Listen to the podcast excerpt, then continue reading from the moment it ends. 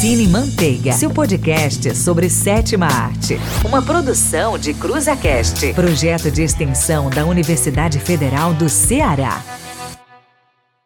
Olá, amantes da sétima arte. Bem-vindos a mais uma lista Cine Manteiga. Eu sou Vitória e estou aqui juntamente com os meus colegas Catarina e Richardson. Oi, pessoal! Depois de uma pequena pausa, estamos de volta com o seu podcast de cinema e sociedade preferido. Eu sou a Catarina. E aí, gente, eu sou o Richardson e sem demoras vamos logo falar o tema de hoje. No episódio dessa semana, nós vamos falar sobre uma tendência recorrente no mundo cinematográfico: os remakes hollywoodianos de filmes estrangeiros. Aqui vamos citar seis exemplos de produções que utilizaram como base um roteiro já existente e, como de costume, vamos indicar alguns desses filmes também. Os remakes são realmente necessários? Eles podem apagar o brilho da obra original? Por que Hollywood continua se utilizando dessa prática? É por essas e outras perguntas que vamos trazer essa discussão. Bom, para começar, cabe falar sobre Hollywood e os remakes em si. Que Hollywood é um dos principais centros de produção do cinema mundial, vocês já devem saber, mas nem sempre nos damos conta das inúmeras produções que são refilmagens, os chamados remakes, que fazem sucesso no cinema mundial. Você já deve ter assistido Táxi, aquele filme com a Gisele Bündchen, ou Os Infiltrados, com Leonardo DiCaprio, mas você sabe que eles são, na verdade, remakes hollywoodianos de filmes estrangeiros? Enquanto isso quase não acontece no Brasil, essa estratégia é uma febre nos Estados Unidos, podendo render filmes de sucesso como Os Infiltrados, que recebeu quatro Oscars, inclusive o de melhor filme, ou fracassos, como é o caso de diversas produções que não tiveram sucesso nem bilheteria. Mas por que Hollywood se esforça tanto em investir nessa área? Há quem diga que o renomado Distrito de Arte em Los Angeles tenha perdido sua criatividade. Mas temos outros palpites para pôr em jogo. Então vem com a gente. Bom, o primeiro e mais óbvio motivo é a lucratividade que essas produções podem render. Afinal, como o cinema estadunidense é visto no mundo todo e ocupa grande parte do cenário audiovisual, os filmes e remakes são mais facilmente divulgados pelo planeta e podem ser sucesso de bilheteria, ou não. Outra questão é o péssimo costume dos estadunidenses de consumirem apenas produções nacionais ou em língua inglesa. Há uma enorme resistência em assistir produções estrangeiras, especialmente quando são legendadas. Isso é claramente um posicionamento de supremacia americana desnecessário, já que é muito mais trabalhoso produzir um filme inteiro em inglês do que investir em uma dublagem. Pode ser estranho pensar assim, já que o Brasil é referência mundial em dublagem, mas isso não é tão comum lá nos Estados Unidos e o mercado de dublagem ainda é pouco trabalhado, o que justifica, entre muitas aspas, os vários remakes estrangeiros que são feitos em inglês e ambientados nos padrões culturais estadunidenses. A primeira produção da nossa lista é o filme Old Boy, Dias de Vingança. A obra estadunidense de 2013, interpretada por Josh Brolin, é uma refilmagem do longa sul-coreano Old Boy, de 2003. Ambos os filmes não se distanciam no enredo, que conta a história de um alcoólatra que acaba brigando com sua esposa e, por estar bêbado, desmaia. Mas quando acorda, ele está preso numa espécie de quarto de hotel. Mas não acaba por aí. Enquanto ele está preso, descobre pela TV que está sendo acusado do assassinato de sua esposa, e ao ser libertado sem mais nem menos, depois de passar 20 anos nesse lugar sem contato com o mundo exterior, o protagonista resolve se vingar de quem matou sua esposa e quem o manteve encarcerado. Apesar das semelhanças, a refilmagem não foi bem avaliada pela crítica. Além de não ter tido uma bilheteria de sucesso, vários cenários e elementos culturais do original não foram mostrados, o que acabou afetando a qualidade da obra. Mas, se você está à procura de uma produção mais recente, sem tantas cenas de violência, vale a pena conferir o remake. Outra produção oriental que ganhou um remake americano foi Ringer, de 1998, que virou O Chamado na refilmagem de 2002. A narrativa acompanha uma jornalista que vai atrás de investigar a morte misteriosa de sua sobrinha, que morreu sete dias após assistir uma fita cassete com os amigos. A protagonista e seu filho acabam então assistindo também ao filme Mortal, e agora terão que desvendar o mistério em torno da fita para sobreviver. Mesmo com um enredo parecido com as duas versões, o filme americano acaba apostando em um roteiro que protege descaradamente a protagonista, afetando inclusive o desenrolar da história. O que não acontece no original tem uma naturalidade e sensibilidade maior no decorrer da obra. Também é importante falar sobre os elementos culturais do Japão que se perdem no remake. Afinal, um conjunto de superstições e costumes acabam sendo apagados por causa da americanização da obra. Mas as diferenças não param por aí. Lembram que falamos no começo que a narrativa era apenas parecida nas duas versões? No filme japonês, O Fantasma da Fita tem uma história diferente, pautada por elementos e personagens da cultura asiática, que são completamente ignorados na produção do remake. E é nesse ponto que o remake sai perdendo. Muitos filmes asiáticos ou de outros lugares do mundo têm várias simbologias do país onde foram produzidos, elementos culturais e a própria tradição nacional em fazer cinema.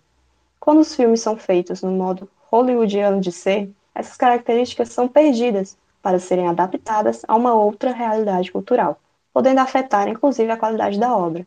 Então vale a pena consumir também a versão original dos remakes. Claro, não estamos aqui para dizer que remakes são totalmente necessários, que Hollywood só quer ganhar dinheiro, talvez sim, e que abominamos essa prática. Existem situações em que remakes são sim necessários e podem até melhorar o filme em algum aspecto. Se você não acredita, vamos te mostrar como uma refilmagem pode ser boa para uma produção. Seguindo com as produções asiáticas, outro exemplo da lista é Conflitos Internos de 2002, que virou Os Infiltrados na versão estadunidense dirigida por Scorsese. São filmes do gênero aventura suspense que contam a história de um policial que se infiltrou na máfia e um mafioso que foi infiltrado na polícia. Conflitos Internos é uma produção original de Hong Kong com 1 hora e 40 minutos de duração, diferente do remake que tem aproximadamente 2 horas e meia. O remake traz uma maior contextualização da origem dos protagonistas e muitas outras cenas que ajudam os telespectadores a entenderem melhor os comportamentos dos personagens. Essa obra é bem mais violenta e hollywoodiana, além de ter sido uma produção quase bilionária e muito mais bem trabalhada do que a original embora haja a mesma emoção e cenas bem particulares na produção de Hong Kong. A versão da Scorsese venceu quatro Oscars: melhor filme, melhor direção, melhor roteiro e melhor edição. O original também foi bem recebido na Ásia, vencendo diversos prêmios em festivais asiáticos na época. Mas, claro, nem se compara aos prêmios de seu sucessor. Até podemos passar um pano para um bom remake se a produção original for muito antiga, já que, viemos e convenhamos, o cinema acaba evoluindo com o tempo. As técnicas de fotografia, de produção ou filmagem de uma obra antiga podem ter ficado obsoletas com o tempo, impactando negativamente o entendimento da obra pelo público atual. Em contrapartida, quando um filme é muito bom, que ganhou vários prêmios e é respeitado até hoje, não é tão interessante fazer um remake. As chances de dar errado são muito altas. Um exemplo da situação que o Richardson falou é o remake do filme francês Untouchables, que, em sua versão americana, ganhou o nome The Upside. O filme acabou sendo criticado por não chegar aos pés da alta qualidade da produção original. Outros motivos que podem justificar um remake é se o filme original tivesse efeitos especiais, que na época eram incríveis, mas hoje são ultrapassados. Ainda melhor é a ideia de uma nova versão quando o filme original tem cenas preconceituosas, já que é uma boa oportunidade de melhorar aquela obra com conceitos melhores, colocando um novo olhar sobre o original. Mas tem remakes que a gente não entende, como o filme dinamarquês Druck, mais uma rodada produzida em 2020 e que esse ano recebeu o Oscar de melhor filme internacional. Pois bem, os direitos do filme foram comprados pela Appian Way, a produtora de cinema do ator Leonardo DiCaprio, para a produção de uma versão americanizada. Muitas pessoas nas redes sociais criticaram a proposta do remake, visto que o filme é recente e premiado. Desse jeito, não tem como defender, né? Visto que o filme é recente e premiado, desse jeito não tem como defender, né? Não há motivo justificável para uma refilmagem, a não ser, claro, alimentar o cinema americano com mais alguns bilhões de dólares. Falando em cinema dinamarquês, a próxima produção da lista é o filme Brothers, de 2004, ganhou uma versão americana chamada Entre Irmãos, em 2009. O longa conta a história de Sam Carrill e Tommy Carrill, um oficial do exército e um ex-detento, respectivamente. Ao mesmo tempo que Tommy sai da prisão e tenta se reaproximar de sua família, Sam é convocado para atuar na guerra do Afeganistão, deixando sua esposa e filhas para trás. Mas os eventos do filme só começam mesmo quando, alerta de spoiler, Sam é dado como morto e Tommy se sente na responsabilidade de ajudar e Tommy se sente na responsabilidade de ajudar a esposa de seu irmão. Mas eles não contavam com duas coisas: que essa aproximação resultaria num romance e que Sam estaria vivo. Chocada, gente. A maior diferença dos dois filmes é que no primeiro, o orçamento era mais baixo. E até aí, isso já seria um bom motivo de tornar o remake superior. Porém, para nós do Cine Manteiga, o filme original consegue entregar uma atuação melhor e um desenvolvimento bem mais trabalhado no que diz respeito ao roteiro. Mas a versão estadunidense também tem suas vantagens, pois traz um elenco de peso, tendo nomes como Jake Gyllenhaal, Tobey Maguire e Neto de. Indo para a América Latina, nosso próximo exemplo é o filme Olhos da Justiça, de 2015, remake do filme argentino Os Segredos dos Seus Olhos, de 2009. Aqui também a história não muda drasticamente. O enredo conta a história de um oficial do FBI que tenta desvendar o assassinato da filha de uma de suas colegas de trabalho. A trama é feita a partir da investigação, onde o principal suspeito é alguém da equipe do FBI.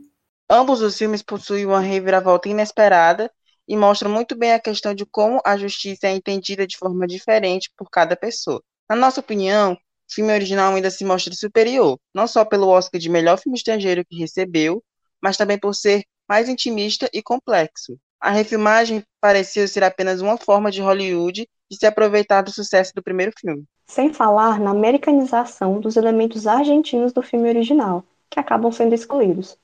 Mas, novamente, esse é mais um filme onde você pode esperar um elenco de verdadeiras estrelas de Hollywood, tendo nomes como Julia Roberts e Nicole Kidman.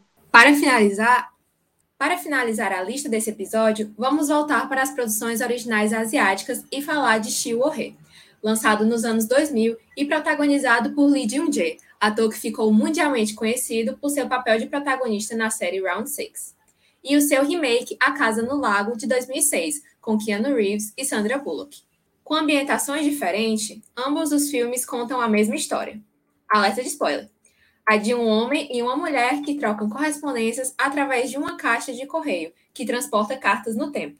O curioso é que os dois moram na mesma casa, mas estão separados pelo intervalo de dois anos. Apesar do remake hollywoodiano ter lucrado mais do que o original, isso o torna melhor. Enquanto o filme coreano busca ser um filme de arte que incite o pensamento crítico dos espectadores sobre a vida a dois, amor e paixão, o americano faz o mesmo, ainda que seja uma história, entre aspas, copiada. De forma geral, quem viu os dois filmes gostou de ambos. Acho que já deu para perceber que nem sempre um remake é necessário. Existem sempre interesses comerciais, claro, e até preconceitos em alguns casos. Mas, no episódio de hoje, mostramos exemplos e alguns motivos que podem justificar uma refilmagem ou não. Às vezes, quem sabe, a segunda versão pode ficar melhor que a original também. Mas bem, isso divide opiniões. Por isso decidimos apresentar alguns desses filmes originais e suas refilmagens para você, ouvinte, saber as nossas opiniões e assim poder tirar as suas próprias conclusões. E bom, essa foi a nossa lista. Mas, de novo, essas são nossas opiniões. Por isso, nós queremos saber de vocês, ouvintes, o que acham, se já assistiram a algum filme citado e qual a sua opinião sobre eles. Por isso, aproveita para seguir nosso Instagram, arroba Cinemanteiga com dois As no final. Lá temos outros conteúdos exclusivos e também vamos abrir uma caixinha de respostas nos nossos destaques, caso alguém queira comentar sobre esse episódio e deixar alguma sugestão também. Dito isso, o Cinemanteiga de hoje fica por aqui. A produção foi minha, Vitória Ellen, do Richardson Pereira e da Catarina Varela. Nos bastidores estão Guilherme Martins e Alessandra Fernandes. Tchau, gente. Até a próxima. E não esqueçam de compartilhar o nosso episódio com algum amigo que também gosta de cinema. Até o próximo episódio. Tchau. Cine Manteiga, seu podcast sobre sétima arte.